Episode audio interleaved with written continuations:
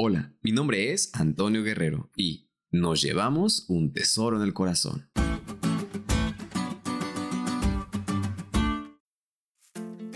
Hola amigos, ¿qué tal? Feliz sábado. ¿Cómo están? El día de hoy estamos un poco melancólicos, porque se nos acabó el estudio de la carta a los Efesios. Sin embargo, nos llevamos un tesoro en el corazón.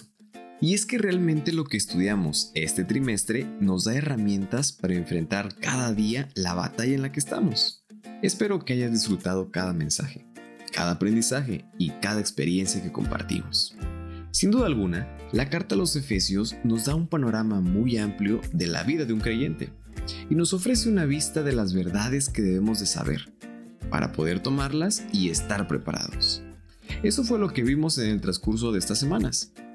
Pero por si alguna razón te perdiste de algo o no le agarraste bien el rollo, no te preocupes. Esta semana daremos un repaso, un resumen de cada capítulo de esta carta. Estará muy interesante porque se explicará de manera aún más práctica y sencilla el contenido de cada uno de ellos. El punto de esto es hacernos entender que estamos ya, ahora en un conflicto que continúa hora a hora ante la vista del universo celestial. Esta es una batalla cuerpo a cuerpo, y el gran interrogante es, ¿quién obtendrá el dominio? Cada uno debe decidir por sí mismo este asunto. Todos deben tomar parte en esta lucha, peleando en un bando o en el otro. En este conflicto no hay tregua. Se nos urge a prepararnos para esta acción. Así que amigos, de nada nos va a servir el conocimiento teórico. Es insuficiente para salvarnos, no produce ningún fruto.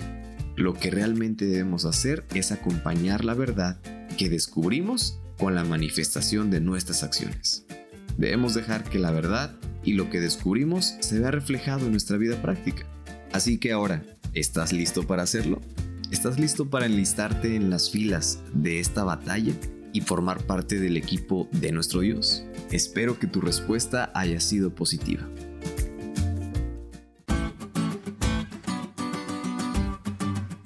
¿Te diste cuenta de lo cool que estuvo la lección? No te olvides de estudiarla y compartir este podcast con todos tus amigos. Es todo por hoy, pero mañana tendremos otra oportunidad de estudiar juntos.